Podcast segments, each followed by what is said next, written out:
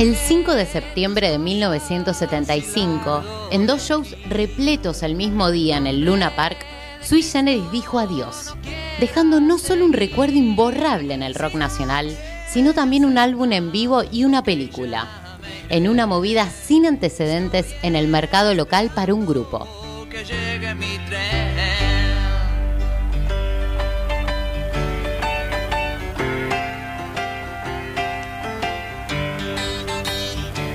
Como tantas otras historias, estos dos muchachos se conocieron estudiando. Fue en el Instituto Damaso Centeno allá por 1969, formado por Nito Mestre y Charlie García.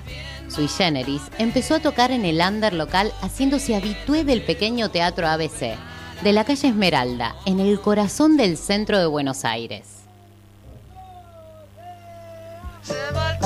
En el año 1972, finalmente fueron reclutados por el productor Jorge Álvarez, el fundador de Mandioca, que lo fichó para su nuevo sello Talent. De esta manera nace Vida.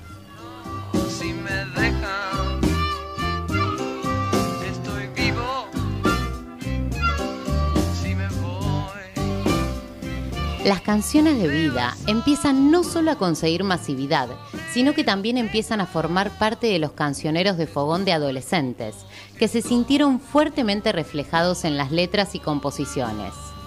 Al éxito de vida le siguió Confesiones de invierno en 1973, que muestra un cambio significativo en el sonido de la banda. Las canciones son ahora más complejas y acorde a ello, el sonido se acerca más al rock.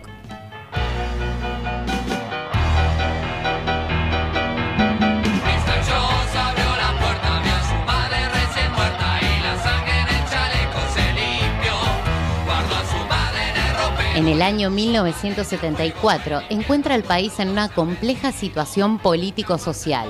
La constante violencia en las calles entre la AAA y las distintas organizaciones guerrilleras no augura buenos tiempos.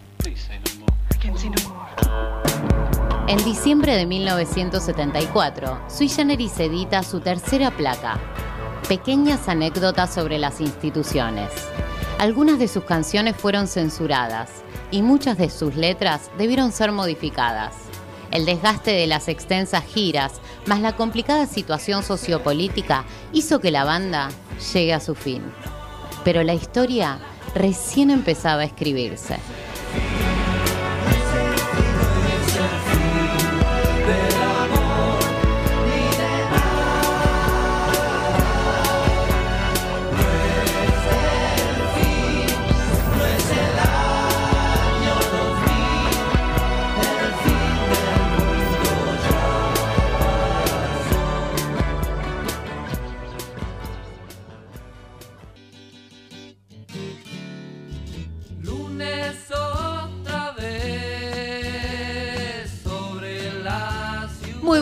A todos. Estamos en Roca Ninfo, acá escuchando una música hermosa, ¿no? Muy ah. buenas noches, Juan. Qué linda presentación y no se merece otra cosa que eso, esta banda. Eh, qué hermosura, qué noche espectacular que nos espera. La verdad que sí. Yo ya tengo la piel de gallina, míralo. La piel de pollo, de gallina nunca. No, yo soy Por favor. River. bueno, Vamos a estar acompañándote hasta las 10 de la noche. Estamos acá en Rock and Info y ya sabrás de qué banda vamos a estar hablando hoy. Hoy volvemos a los años 70 y vamos a estar hablando de Silo, Juan Martín. De Sui Generis. Hermoso. Hermoso. La verdad que nos gusta. Nos gusta mucho esta música, por eso también lo disfrutamos haciéndolo. Pero antes de empezar el programa queremos contarte un par de novedades. Primero, tenemos WhatsApp, así que si querés dejarnos un mensaje por WhatsApp, te vamos a decir el número 15 59 49 6442. Y después te vamos a decir el teléfono de línea porque hoy, en el transcurso del programa, que quiero que lo cuentes vos esto. ¿El qué? Dale, contalo, te veo ahí concentrado. Dale. Bueno, pero este es rubro. Vamos a tener un, sorteazo. Un sorteazo. Un sorteazo. Un sorteazo. Eh, pero van a tener que estar atentos. Eh, en la mitad del programa, antes del sorteo del vino, vamos a hacer un sorteo, vamos a hacer tres preguntas de cosas que estuvimos hablando acá durante todo el programa. No van a ser ni muy difíciles, ni tampoco una estupidez. Solamente te tenés que quedar enganchado escuchando un poco este programa y las vas a sacar de una. Va a haber un momento donde vamos a abrir las líneas, el primero que llama contesta y se va a ganar un día de campo para dos personas en una chacra en el Carlos Ken, espectacular. Nosotros tuvimos que ir a hacer el testeo y ya conocemos un poco el lugar. Y, si me dejás, yo quiero participar, Lucila. No, no podés participar. No podés participar vos. No, no, solo participa el oyente, el que está del otro lado. Fer, vos tampoco podés participar. entonces pongamos en la condición que si es para dos personas, el que gana va conmigo. Ah, bueno, esa, eh, esa puede ser, esa puede ser. Voy por las tortas fritas, ya te dije. no, aparte podés pasar un día, no solamente pasás un día de campo, sino que hay toda una parrillada eh, con vino y eh, además tenés... 9 y 5, Lu, me estás matando. Para, para hablar de comida. Tenés el postre, el vigilante, porque es el postre de parrillada, el vigilante, que es el dulce de batata y el queso. Y después te haces un bingo, porque juegan al bingo ahí en todo el campito. Aparte es todo al aire libre, estamos libres de COVID, no pasa nada. Y además si tenés chicos hay juegos. Bueno, buenísima la movida. te estoy vendiendo el lugar. Así que estate atento porque cuando abramos las líneas vas a tener que contestar las tres preguntas que te va a hacer Juan. Y eh, si las contestas bien, te vas a ganar el día de campo para dos personas.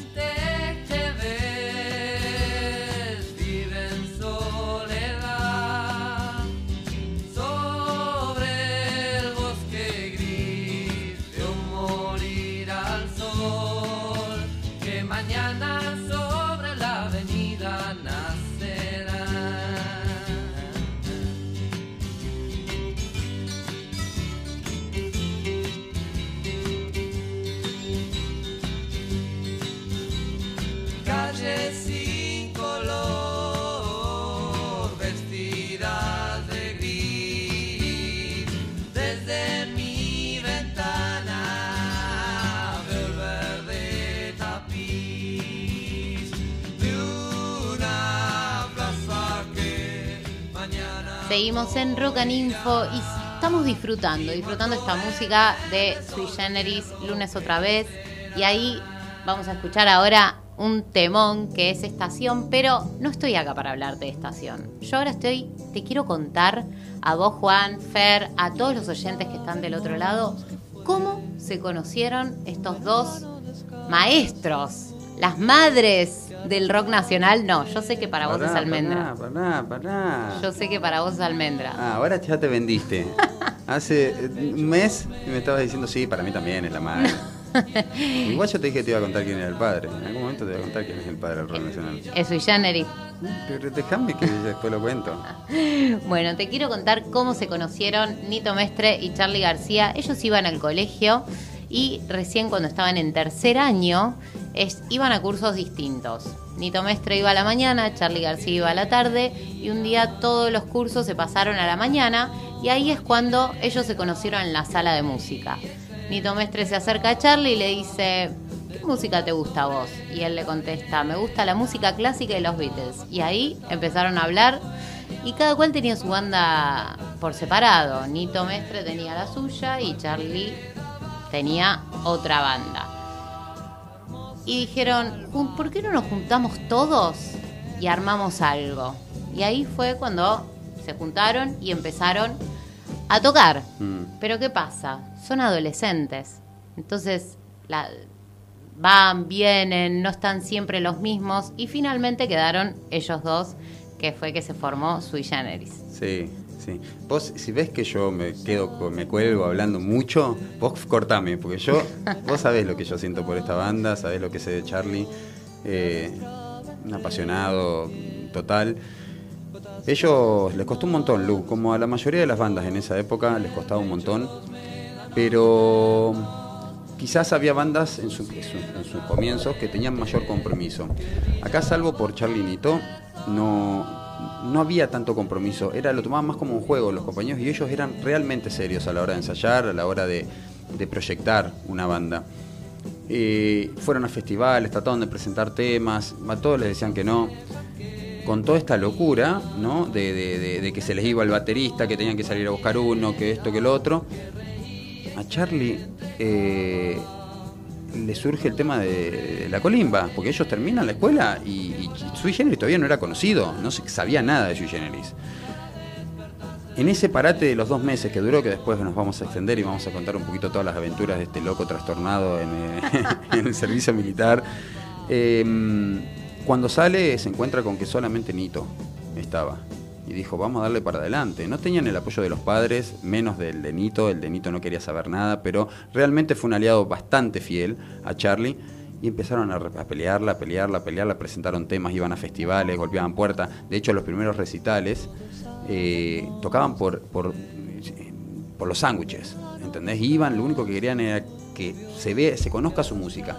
Y realmente, Luli, creo que de tanto compromiso, de tanto golpear puertas, de tanto caminar, creo que salieron letras impresionantes, de tanto estar con adolescentes, porque si hay algo que esta banda, sobre todo en el disco Vida, que ya lo vamos a nombrar, eh, reflejaba era lo que realmente sentía un adolescente en ese momento, todos sus miedos, sus, su, rebeldía, eh, eh, sus ilusiones, el amor, la amistad, todo eso pasaba en la, en la cabeza de Charlie García, en la cabeza de Nito Mestre y bueno, en la cabeza de todos los pibes, porque fue una generación que es el día de hoy que hoy me decían todos, quiero escuchar esto porque yo me eduqué con esto, yo me volvía loco con esto, a mí me llevaba, me, me, me, me hacía soñar con la chica que me gustaba y, y, y claro, y si me pasaba a mí 20 años después, imagínate si me iba a pasar a alguien que los veía.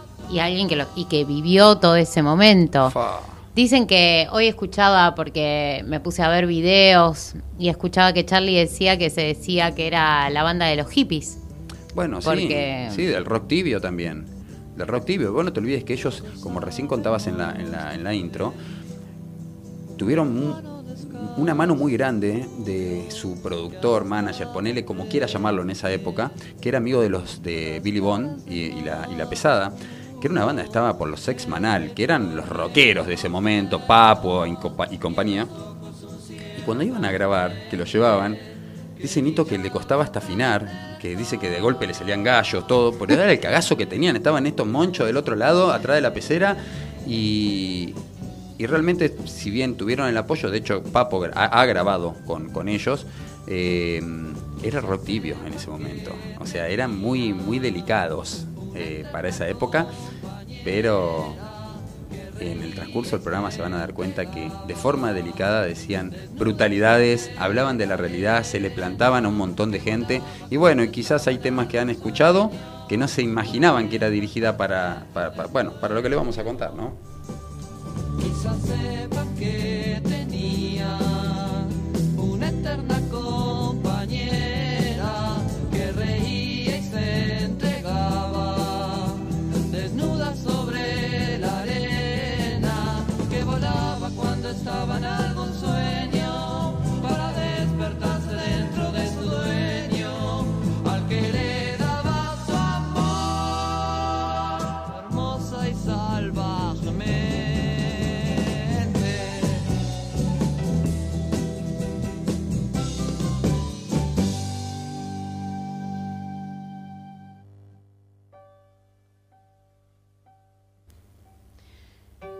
Seguimos en Rock y te vamos a estar acompañándote hasta las 10 de la noche. Te vamos a dejar nuestro WhatsApp, es 1559496442 y ya te vamos a estar dando nuestro teléfono de línea para participar de las preguntas.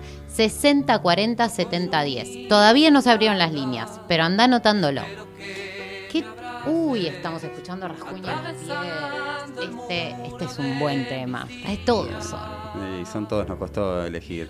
Eh, este tema es maravilloso y lamento si alguno se va a desilusionar porque todos pensaron o pensaban que la historia real era que Charlie lo había escrito pensando en su novia. Decían que se la habían enterrado viva, ¿no? Viva quiere decir por catalepsia.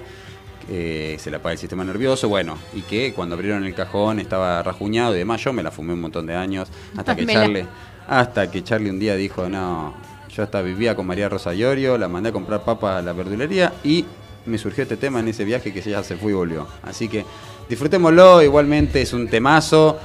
Pensá si querés que fue la mujer de Charlie, la mujer de Nito, quien sea. ¿Lo disfrutamos?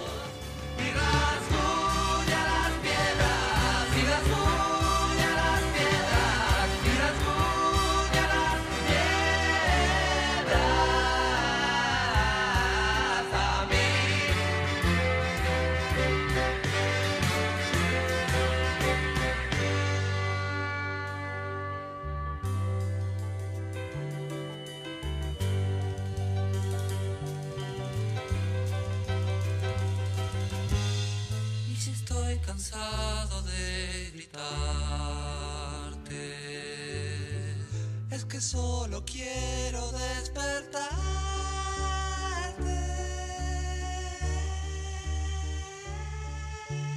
Por fin yo tus ojos que lloran desde el fondo y empiezo a amarte con toda mi piel. Descargo hasta abrazarte y me las manos, pero que libres vamos a crecer.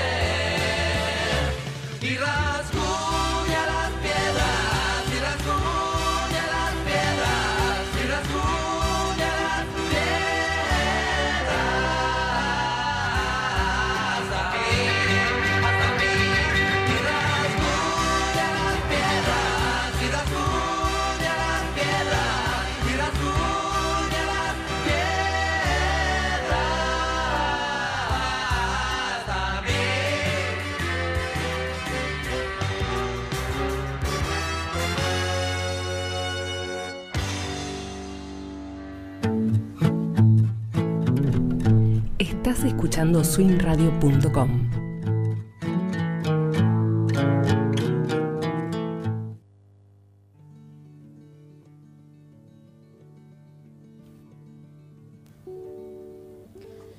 Seguimos en Rock and Info. Estamos ya haciendo este bloque que vamos a hablar del disco Vida. Mm, estás nervioso, estás no, nervioso. me pone, me, me emociona un montón, Lu. Viste que recién me estábamos hablando en el corte Sí. y me dice, ¿qué te pasa?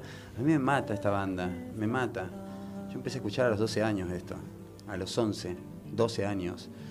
Eh, no, no, no, de verdad, no, no.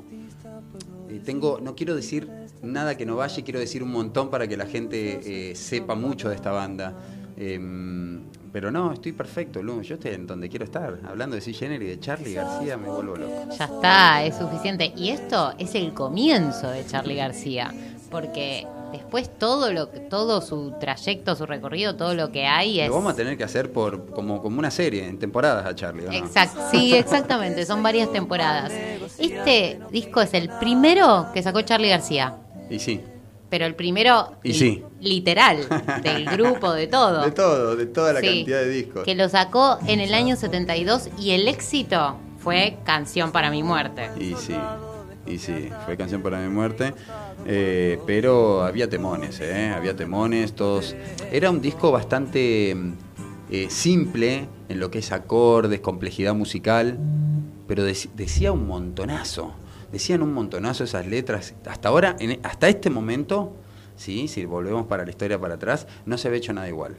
Era un tipo sentadito con un piano vertical, el otro de espalda al público, el otro de frente con una guitarra electroacústica. Los dos solos parecían, era tremendo. Parecían un montón y eran Parecían dos. un montón por lo que llegaban. La gente los empezó a mirar medio raro y dicen que inmediatamente se empezó a sonreír. Cuando empezaron a tocar y Canción para mi muerte, obviamente fue su caballito de batalla. Pero después quizás por qué, Mariel y el Capitán, eh, que bueno, Mariel y el Capitán, Lu, es espectacular la historia de Mariel y el Capitán. Es buenísima, pero yo antes quiero que le cuentes a los oyentes lo que me contaste el otro día que estábamos hablando por teléfono. ¿De qué? Y me dijiste, ¿vos sabés, Lu, eh, dónde hicieron la tapa del disco Vida? Ah, y yo te dije, ¿dónde?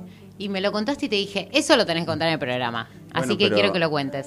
Ay, espero acordarme bien, porque... ¿Dónde hicieron la tapa? Sí, no, no sé, sé dónde le hicieron, pero la historia de por qué le hicieron así y por qué salió esa tapa. La tapa es una tapa horrible, en realidad... Empezaron, viste que era todo místico en ese momento, decían que el rojo era por la sangre y qué sé yo. No. La foto es una foto, se estaban sentados en la calle Vid, ahí en la puerta de lo de Charlie, y fue, tuvieron que subir esa foto porque el fotógrafo, eh, que no había tantos fotógrafos antes, era el fotógrafo de la banda, y no iban a salir a buscar porque ya tenían que presentar el disco, cayó preso. ¿Y sabes por qué cayó preso? Parece que vivía enfrente de la casa de, de López Rega, y un día medio drogado, borracho, yo no sé, la verdad. Algo. en que, pero se puso en calzoncillos en la ventana a hacer el saludo de los militares, la media. Claro, dicen que estuvo no más de 5 o 6 minutos que llegaron los milicos, lo, lo lo agarraron, dice que lo fajaron un poco y estuvo 8 meses preso. Y se quedó sin fotógrafo y tuvo que salir esa tapa, la tapa de vida que están ellos dos sentaditos ahí, que parece San Telmo, no, no, no, es acá. eh, Es acá. Es acá nomás y es en la puerta de la casa de Charlie. No, la verdad que la historia es buenísima, es buenísima. Y esa es la tapa del disco que menos le gusta a él. Sí, sí, pero claro, porque no hubo, no hubo nada, fue una foto, una foto y no hubo más nada que eso.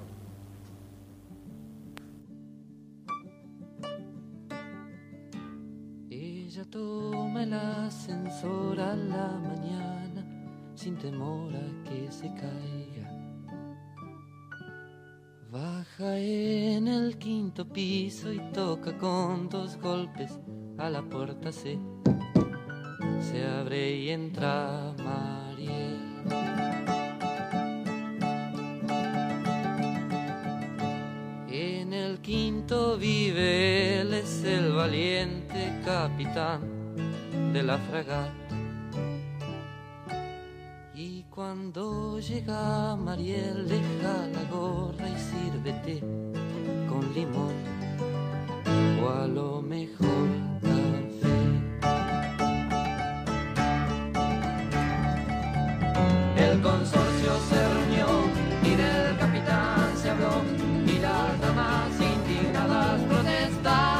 Hoy te voy a exprimir toda la noche, Juan Martín. Quiero que me cuentes la historia de Mariel y el capitán. O sea, ¿a quién le habla? ¿Quién es Mariel y quién es el capitán? A ver, decímelo. Mirá, hay dos versiones de este tema. Una de que eran una pareja súper feliz, Mariel y el capitán. Eh, y era la envidia de todo el edificio, razón por la cual le cortan la cuerda, como está diciendo ahora, justo ahora. Y se cayó. Eh, Y se cayó. Para que se rompa y que decían que las vecinas estaban medio enamoradas del capitán y qué sé yo. Pero la versión que más trascendió fue de que en realidad era un mensaje eh, a todos esos soldados que habían vuelto de las guerras, no acá en Argentina, pero eran más bien por Vietnam y demás, eh, homosexuales. Y en vez de Mariel, la historia era por Ariel, pero no se podía decir en ese momento, entonces le puso Mariel. Pero era realmente una historia y que el consorcio se horrorizaba y que por eso le cortaron, porque era un tipo, Ariel, el que iba a visitar al capitán. Charlie siempre, son, siempre nos sorprende con todas esas metáforas en sus Un canciones. cráneo.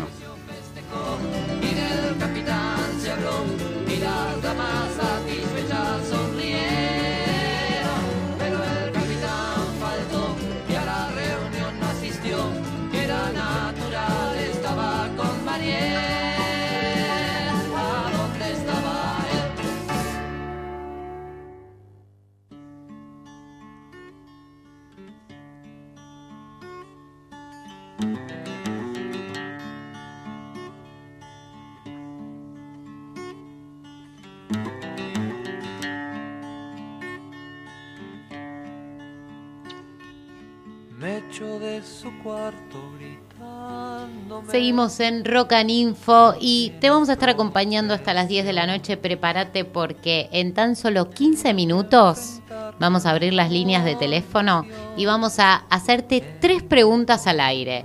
Y si contestás bien, te vas a ganar un día de campo para dos personas en Carlos Ken con parrillada, con vino, con bingo, con todo.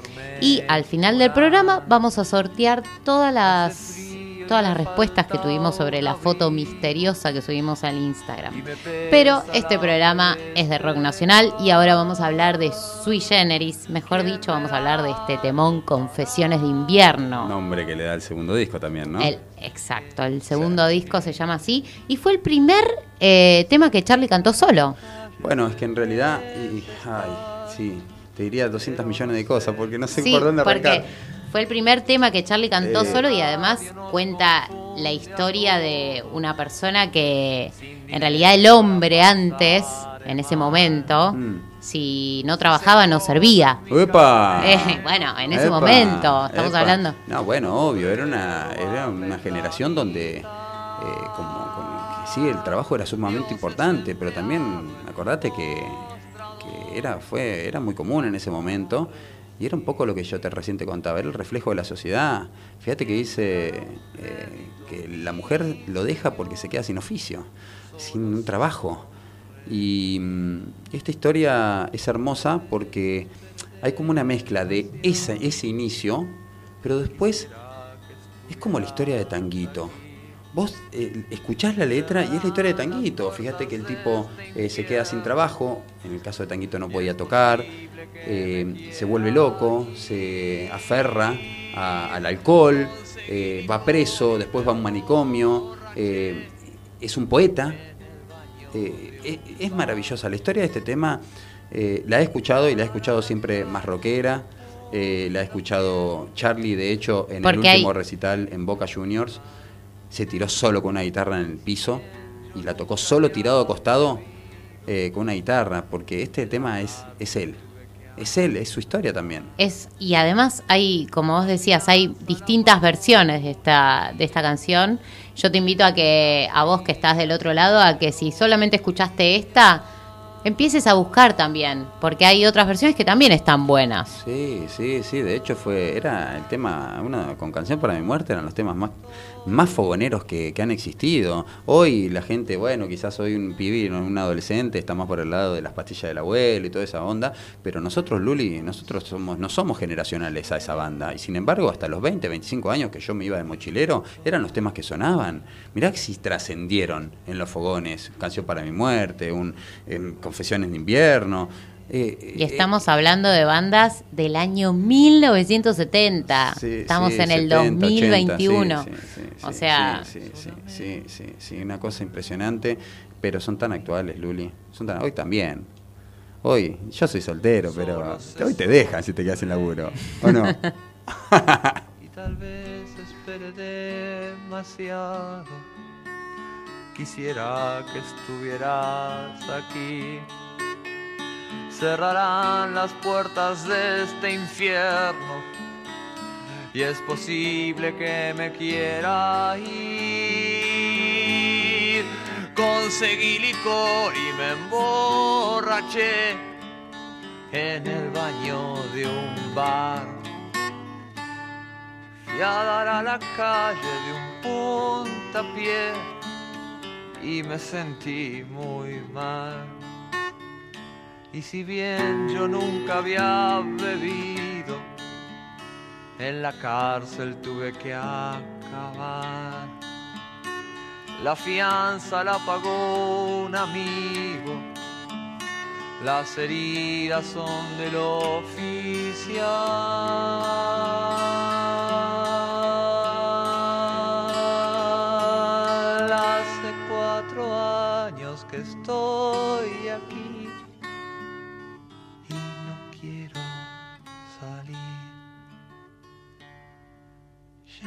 Paso frío y soy feliz.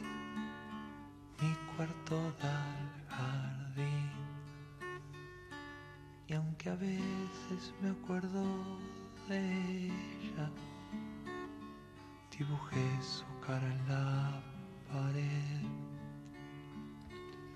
Solamente muero los domingos y los lunes ya me siento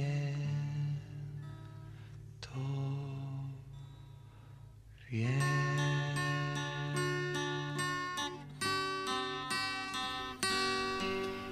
Seguimos en Rocaninfo y ahora llegó el momento de, contarte una historia. Eh, es sobre el tema que estás escuchando, Canción para mi muerte, que todos, como decíamos recién con Juan, eran canciones que uno escuchaba en los fogones, que, que la escuchabas con alguien, con una persona especial, pero esta canción la escribió Charlie cuando él hizo dos meses el servicio militar y él no quería estar ahí. Y en un momento sintió que él se moría. Y fue cuando empezó a escribir esta canción y salió esta belleza.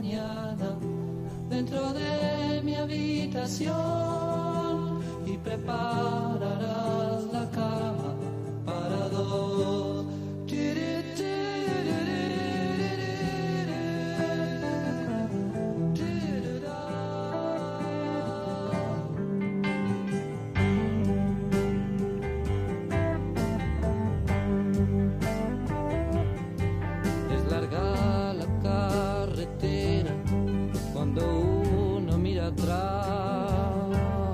cruzando las fronteras sin darte cuenta quizás. Tómate del pasamanos porque antes de llegar se aferraron mil ancianos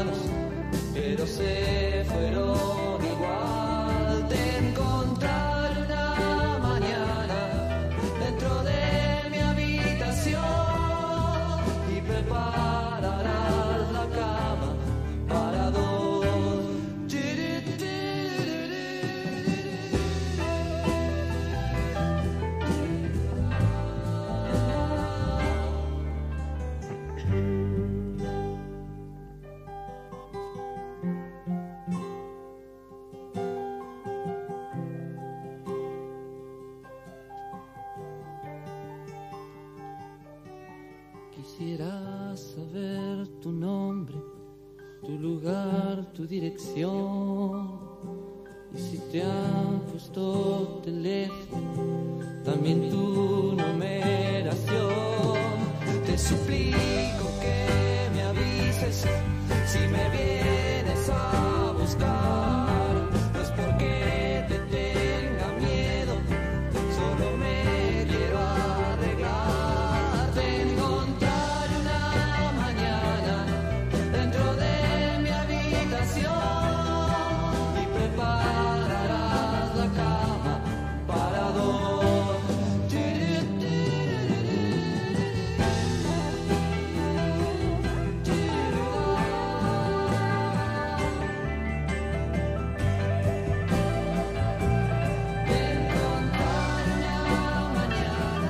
Seguimos en Rock and Info y estamos hablando de Sui Generis. Es la banda, la banda del rock nacional para nosotros y para todo el mundo. Espero que, que estén disfrutando como nosotros estamos disfrutando haciendo este programa, ya que nos, nos encanta y disfrutamos un montón. Bueno, vos Juan tocas la guitarra, tocas muchas de estas canciones.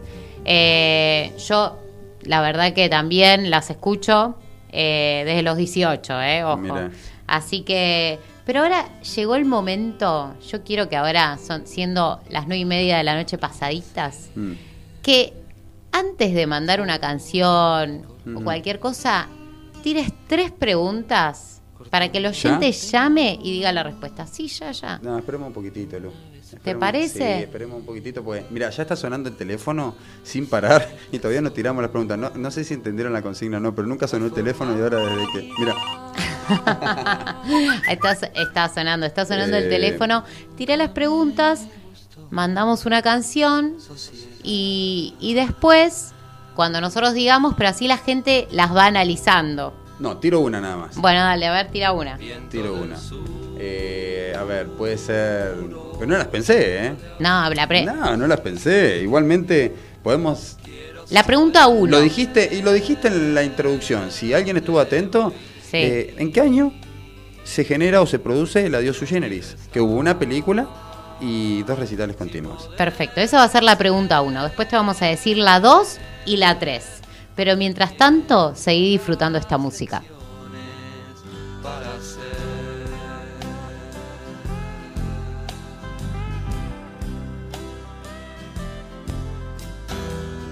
Y tuve muchos maestros de que aprender.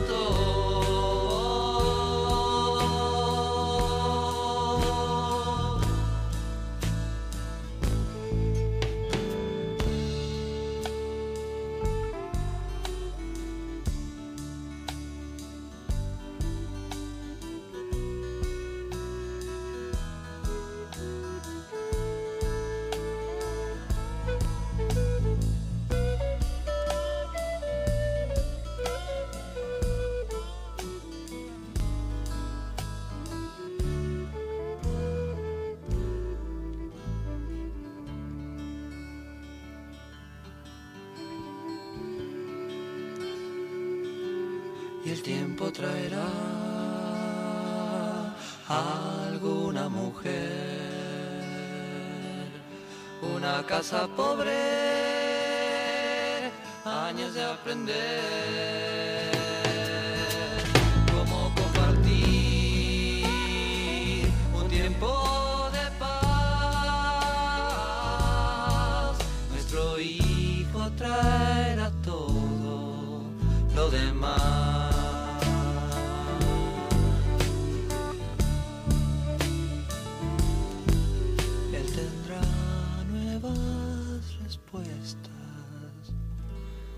para dar.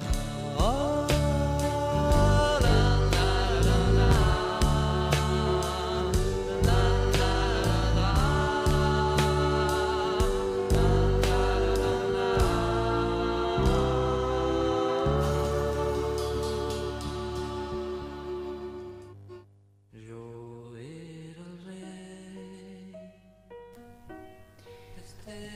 Seguimos acá charlando sobre Sui Generis y ahora llegó el momento de contarles. eh, es una banda que se formó en los 70 y como todos sabemos fue un momento muy complicado en, en nuestro país, en Argentina. Y yo realmente quiero saber bien qué es, lo- eh, cómo eh, Charlie se inspiró mucho en todo lo que estaba pasando. quiero saber, quiero que me cuentes todo el contexto histórico que estaba pasando Sui Generis con todo lo que estaba pasando el país. Y bueno, Sui Generis fue una de las bandas, quizás la, la primera banda eh, que tuvo censuras. El disco, ¿sí? ya de entrada el nombre, ¿sí? el disco se iba a llamar Inst- Instituciones. Mm, Eh, tuvieron que cambiar el nombre, pusieron pequeñas anécdotas sobre las instituciones. Ese disco ya es muchísimo más complejo. A mi gusto es el mejor disco de Sui Generis. Eh, ya se empieza a notar un poco todo eso que quería Charlie García, de más sinfonías, de, de otros sonidos, los sintetizadores empiezan a aparecer, cosas que hasta ese momento no se usaban, y empieza a comprometerse directamente con lo que se estaba viviendo. ¿Qué se estaba viviendo? Se estaba viviendo una mentirosa democracia, ¿no? Eh, donde no se podía hacer casi nada. Estamos, a ver, yo te pongo en contexto, más o menos eh, 73, 74, donde Argentina había sufrido la, muerte de Perón y esa, digamos, ese vacío institucional que dejó, porque quedó la mujer, ¿no? Eh, paralelamente a esto, esas guerrillas, esos grupos guerrilleros, ¿no? Como, como montoneros o como eh, el ejército revolucionario, ¿viste? Eh, y la triple A, la nefasta triple A, encabezada por el brujo López Rega, donde se iban contando los muertos. ¿sí? Yo te maté estos en el Bolsón, vos te mataste estos en, en Plaza de Mayo, y así eh, se vivía en una cuasi democracia, una inexistente democracia. Eh, ellos eh,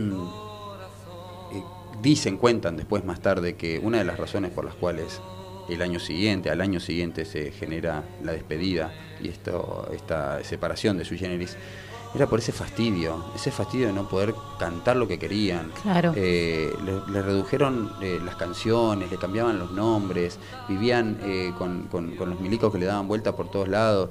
Eh, debe haber sido tan difícil, sobre todo para una cabeza como la de García. Yo te hablo de García porque era el- el- prácticamente el autor de todas las Sí. letras, ¿no? Pero las sufrían todas, todos sufrían eso. De hecho, a ver, eh, antes de- de- del recital de, de La Dios Sui Generis, ellos fueron detenidos en Montevideo. Ellos fueron detenidos en Montevideo, eh, donde ya estaban en dictadura. Esto era un clima, eh, no era solamente argentino. Las dictaduras golpearon Paraguay, golpearon a Uruguay, golpearon a Chile, Argentina, y, y de verdad que había que tener huevos. A ellos les decían los tibios, ¿sí? Eh, pero pero deténganse, analicen un poco las letras de esta gente y se van a dar cuenta de que de tibio no tenían nada. Lo que faltaba quizás era creatividad para entenderlos. Yo era el rey este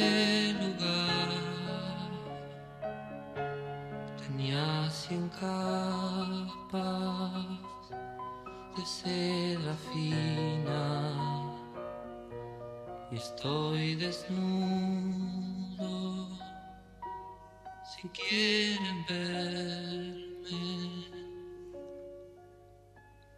bailando a través de las colinas. Bailando a través de las colinas.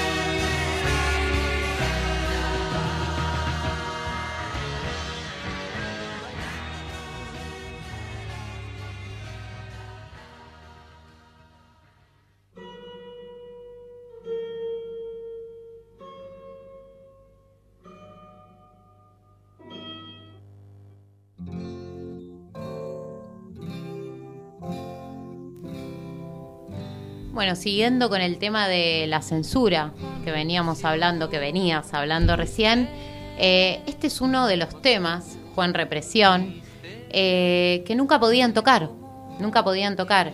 De hecho, cuando los detiene la policía, que vos contaste, que los detienen en, en Uruguay, en Montevideo, eh, ellos, le, el policía, los, los policías están todos vendados y les preguntan, díganme quién es el que escribió esta canción. Y todos empezaron a decir, no, yo soy el baterista, yo soy... eh", Y Charlie dijo, bueno, soy yo el que la escribí, pero a ver, ponela. Y como en ese momento los aparatos no se entendía muy bien la música, dijo, pará, pará que te la escribo. Y la escribió y en el momento cambió toda la letra. Y ahí dijo, no, pero esto no tiene nada de malo. Y gracias a esa cosa que tenía Charlie, que es un no sé qué, pudieron salir.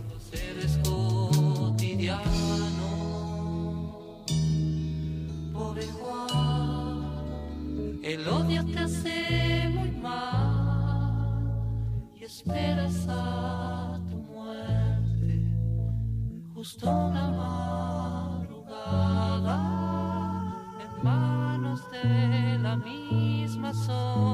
sociedad.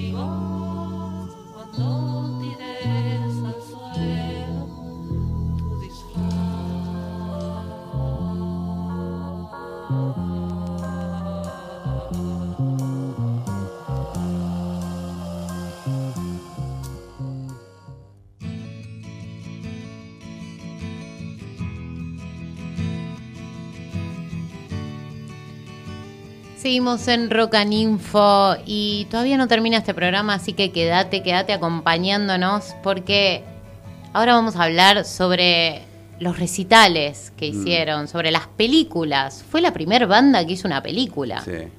Sí, sí, sí, en realidad lograron tanta masividad, tanta gente que quería ir a verlos, escucharlos, eh, que, que decidieron juntarlos a todos en un mismo lugar. ¿no? Copiaban un poco, Charlie viste que tenía esta cosa de copiar, no de copiar, Opa. pero los Beatles, No te viste que ellos... Charlie que te la pudro, ¿eh? Viste que los Beatles habían sacado una película. Sí, bueno, sí, y él era fanático de los Beatles. Sí, sí, él lo reconoce. Y también, a ver, eh, hay una realidad, Luli. Nosotros escuchamos esta música por obligación. Acá se había prohibido en un momento escuchar rock en inglés. Entonces las versiones de las bandas que ellos escuchaban las tenían que hacer nacionales. ¿sí? Entonces la bandera de John Lennon, de Paul McCartney, se la querían poner todos. Bueno, a Charlie tuvo masividad, tuvo gente, había gente que lo seguía y dijeron, vamos a hacerlo, pero vamos a hacer por primera vez un show masivo ¿sí? en el Luna Park, que el mítico Luna Park. Y además le dijeron, bueno, vamos a hacer una película. ¿Vos llegás a ver la película? ¿La, la viste? Sí, la Bueno, vi. La vi en ¿Lo viste a casa. Nito Mestre nadando? no, boludo, es maravilloso. Dice que el tipo estaba todo quemado del sol, que lo hicieron hacer 200. Bueno, estaba medio fastidioso con toda esa cosa. Imagínate, rockeros, eh, no les gustaba. Pero bueno, el show tenía que seguir. Siempre lo entendieron desde esa forma. Y organizaron esto, ¿no? Que fue la Dios Sui Generis. Que hay gente todavía que vive y lo cuenta. Y, y tuve la suerte de hablar con gente, sobre todo cuando fui a- al último recital en Boca, que ya vamos a hablar, eh, había generaciones que habían estado en esa Dios Sui Generis y, y te contaban que como show eh, no había sido ni en pedo el mejor. Había como... Eran tan chicos los equipos que tenían y en una Park no sonaban. No. Dicen que habían puesto parlantes entre la gente para ver si se escuchaba un poco más. Eh, más de 30.000 personas, Lu, en ese momento. Sí, 30.000 pateó, personas. pateó récord. 30.000 personas y no sabían qué iba a pasar cuando salieran. Vos Sí. ves el show todos sentaditos. Que de hecho entre show y show, el, el- el que estuvo primero, Charlie le pedía a la gente que por favor se Claro. retiraran tranquilos, porque claro, estaba toda la otra gente todo, para entrar y tenía que hacer una movida de salida y entrada de gente. Sí, sí, sí. Aparte, imagínate el momento, ¿no? El clima social que había afuera y la necesidad de ir a escuchar algo que te haga feliz con toda la mierda que estaba pasando. Bueno, ellos generaron eso. Eh, lo vi muchísimas veces, el show, lo veo en YouTube cada vez que puedo. Eh, porque es una versión totalmente distinta de todos los temas. Estaban tan ansiosos por tocar, eh, nerviosos, que todos los temas, vos de- deténganse a escuchar la velocidad. Para los que entienden un poquitito de música y para los que no también se van a dar cuenta. Las versiones originales y esas, nada que ver. Siempre un tiempo más rápido, siempre estaban como excitados. Y rasguñalas, ¿viste la velocidad a la que iban? Bueno, salió una versión muy rockera, que también es un poco lo que también Charlie quería, ¿no? Salir un poco de esa de ese folk rock que, que les había tenido tan buenos resultados, pero quería algo de otra forma, quería algo más rockero, de golpe combinarlo con algo más melódico. Hicieron el Adiós Sui Generis, eh, la gente que estuvo dice que, que, que lloraba, y ellos no, ellos no lloraban. Ellos estaban, ellos aparte se separaron bien. Sí, de hecho, Luli, después de Adiós Sui Generis en el Luna Park, empezaron con una gira por el país y hasta se llegaron a replantear volver, porque la estaban pasando súper bien. Eh, pero bueno, ellos creen mucho en las señales y se la pegaron Sí. en un accidente de tránsito por Caleta Olivia, se rompieron todos los equipos, después le robaron en Mendoza y dijeron, no, es el momento, nos separamos y Pero siguieron siendo amigos hasta el día de hoy. Pero por supuesto. De hecho, si sos fanático de Sui Generis, te aconsejo que te metas en YouTube y escuches la entrevista que le hizo eh, Nito a, a Charlie, mm, sí, sí. que está, porque tiene un programa de radio, y le hizo una entrevista el año pasado y la publicaron en abril, en plena cuarentena. Te la aconsejo que te pongas los auriculares porque y la escuches bien, con atención, te morís. Sí, te morís porque es muy buena. Si el que yo quiero todavía está dentro de tu vientre.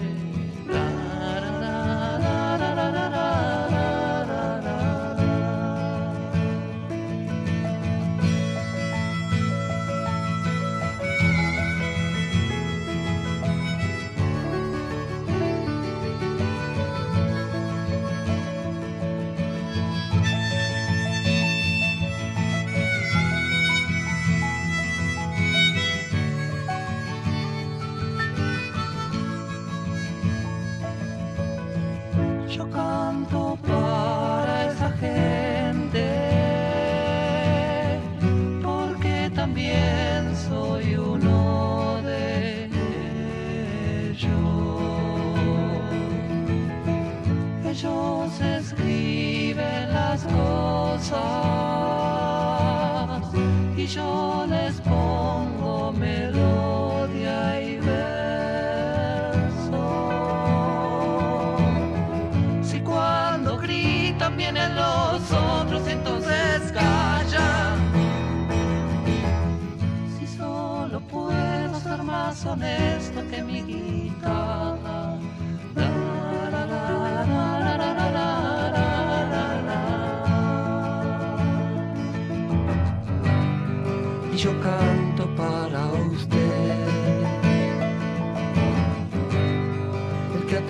atrasa los relojes, el que ya jamás podrá cambiar. Y no se dio cuenta nunca que su casa se derrumba.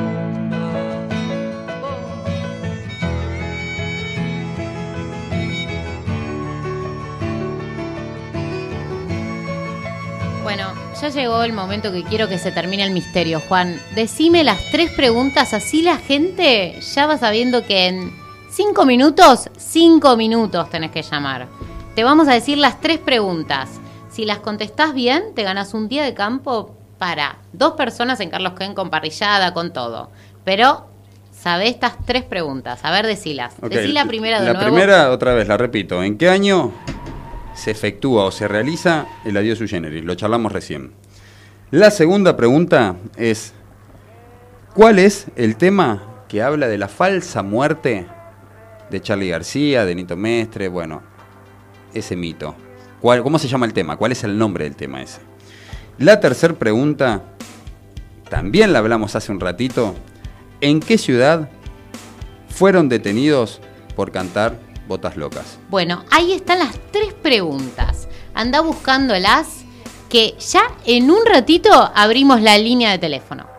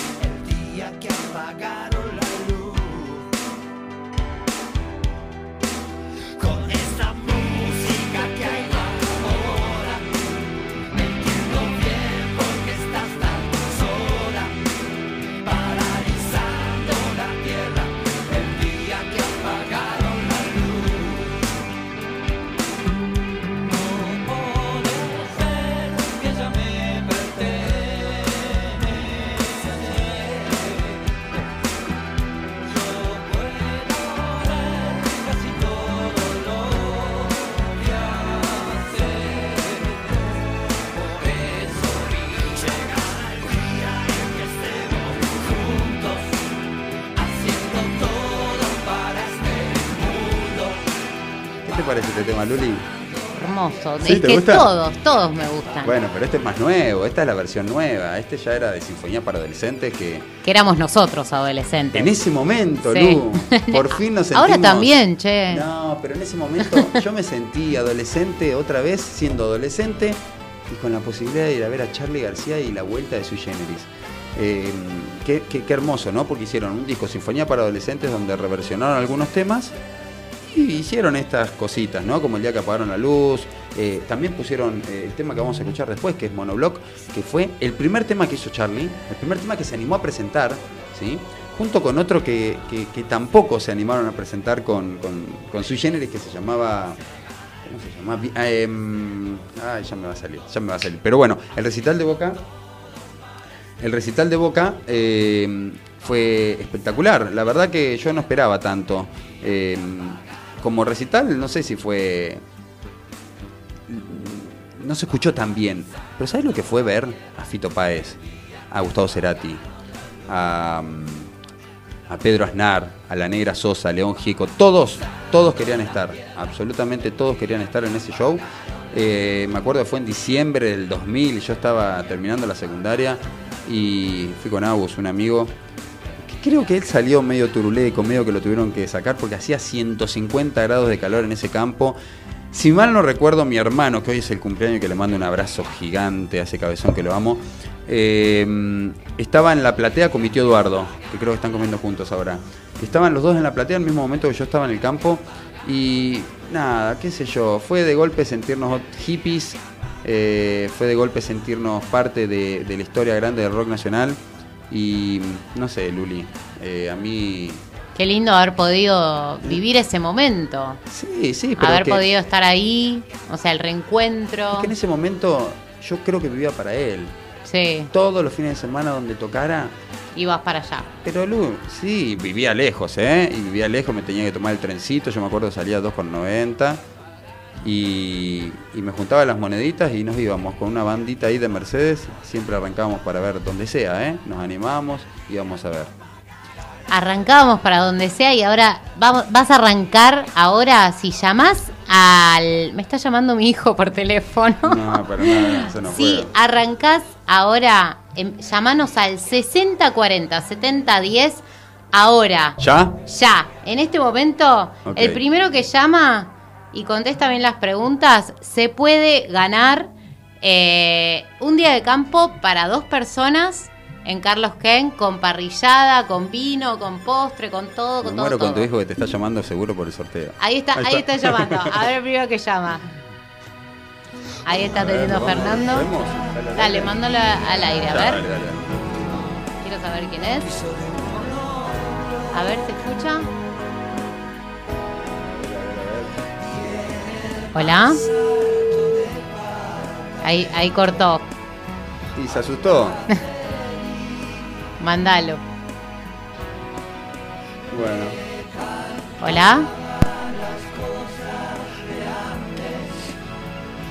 ¿Te, está escuchando o no te está ¿Está escuchando? escuchando? Hola, ¿Quién habla? Sole. ¿Sole?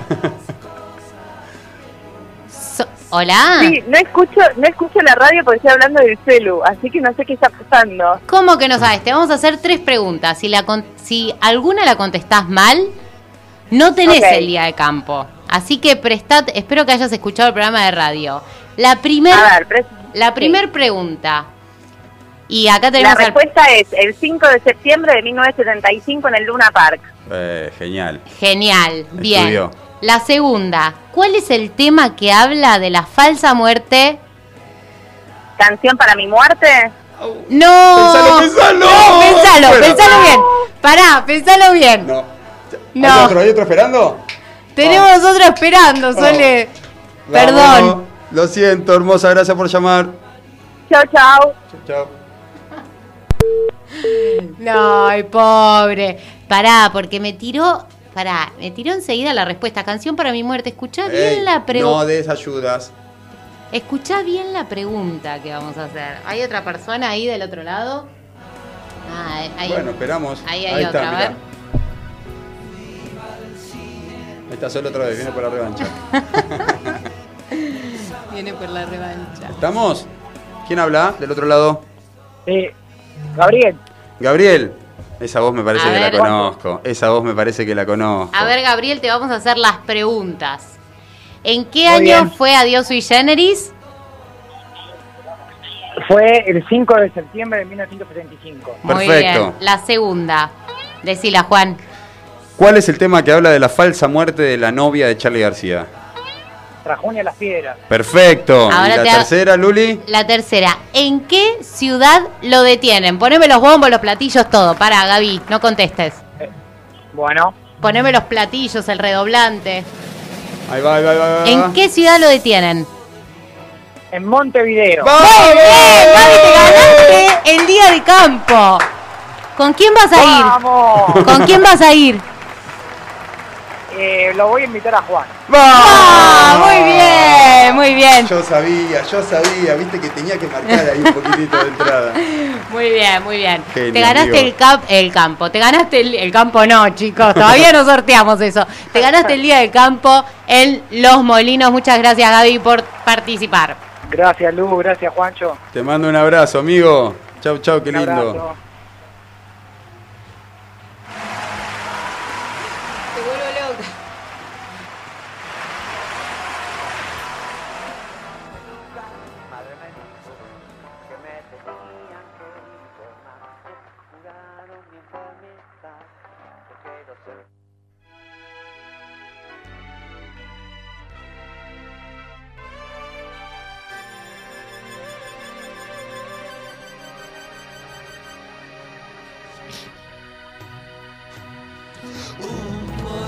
Seguimos en Rock y como te contamos todos los viernes a las 12 del mediodía en nuestro Instagram, que es arroba rock and info, seguinos, eh, subimos una foto, una foto de un artista del rock nacional. Algunos me dijeron, es Mick Jagger.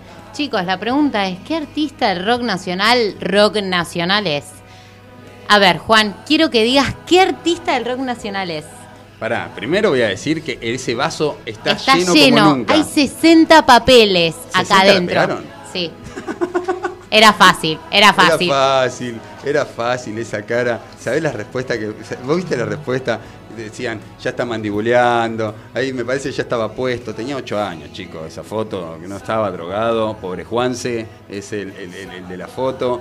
Se nota en la mirada. Es como. Y, y- y no seas mala con la chica de Mick Jagger. Vos mirá una foto de chiquito de Mick Jagger. y Pará, te voy a decir algo. ahí. La persona que me dijo es Mick Jagger y yo, dos personas me dijeron y dije rock nacional y al toque me dijeron, ah, es tal y la pegaron Ah. y fui buena y los anoté porque la pegaron finalmente porque yo dije es rock nacional. ¿Era- ¿Eran amigas tuyas o no las conocías? No, no las conocía. Ah, de hecho, bueno, hay gente, yo les voy a explicar.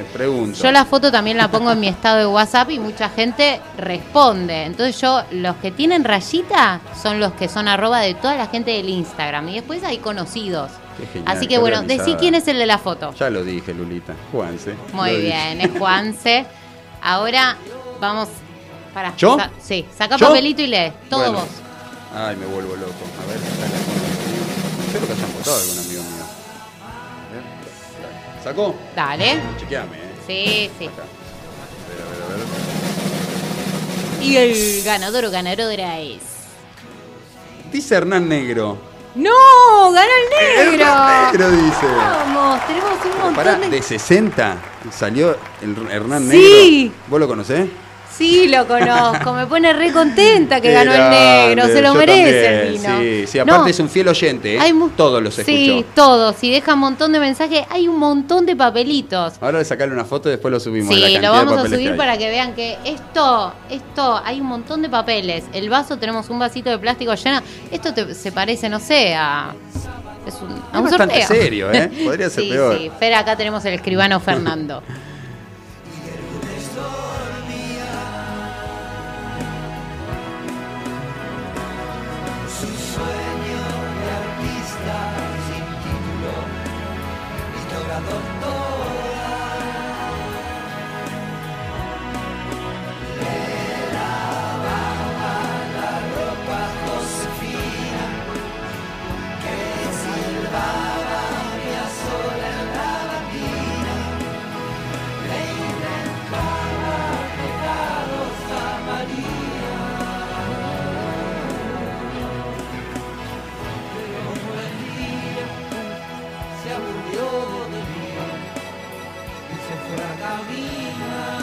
Hernán, podés retirar tu vino en Roble 225 ahí en Colegiales. Eh, podés retirarlo. Así que los podés seguir en Instagram. Muchas gracias, Roble 225, por tu vino. Y muchas gracias, El Molino, por eh, darnos dos, dos almuerzos y un día de campo en Carlos Ken. Acá nomás, a 50 minutos, agarrás General Paz Acceso Este y llegás enseguida. Pero Llegó el momento, llegó el momento de despedirnos, Juan. Juan Martín, lamentablemente se va esta banda que, como dije al principio, esta historia recién comienza. Todavía nos quedan muchas bandas de Charlie por recorrer y también muchos discos de él por recorrer. ¿Lo pasaste bien? Lo pasé muy bien. Sí, yo también lo pasé bien. Eh, me gustaría no ponerme tan nervioso con estas bandas. Yo me pongo muy nervioso, ¿te diste cuenta, no, Lu? Sí. Me pongo nervioso, estoy así como eh, mirando el techo, no le doy bola, me habla Luli, no le doy bola, me habla Fernando. Se no le doy enoja, bola. vuelve a quererme. Sí, sí, pero yo soy así, Lu. Y sí. Pero no, lo pasé súper bien. Eh, gracias a todos por los mensajes. Los teléfonos otra vez, como en los programas anteriores, los tenemos que poner arriba de nuestras piernas porque no paran de sonar, de vibrar. Así que gracias por la buena energía. Espero que hayan disfrutado, ¿no? Este Sí, programa. la- ¿vos la pasaste bien, Fer? ¿Sí? Te divertiste. Cuando empezó a sonar el teléfono a las nueve y cuarto, te divertías. sí, te conozco. Así que bueno, yo ahora los dejo con Juan, que Ah. vas a hacer el cierre. Sí, te mereces hacer el cierre. dale, tenés gracias. tatuajes de Charlie por todos lados. Así que tenés que hacer el cierre de este programa. Nos vemos nosotros el viernes que viene a las 9 de la noche por Swing Radio. Bueno, a la hora de seleccionar los temas, obviamente quedaron un montón afuera, que eran joyitas. Y siempre empezar y cerrar un programa eh, lo hacemos con temas que nos representan.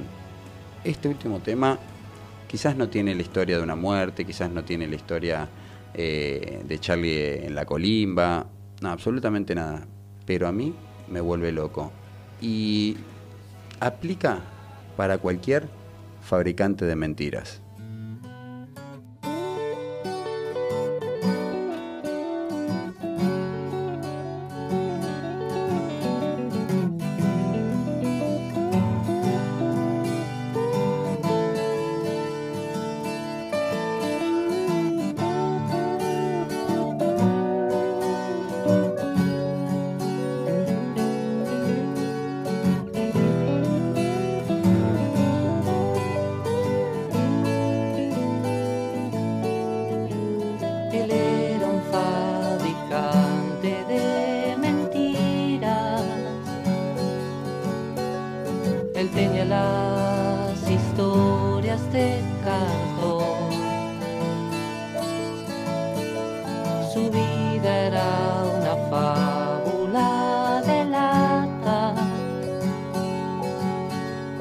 So. ojos.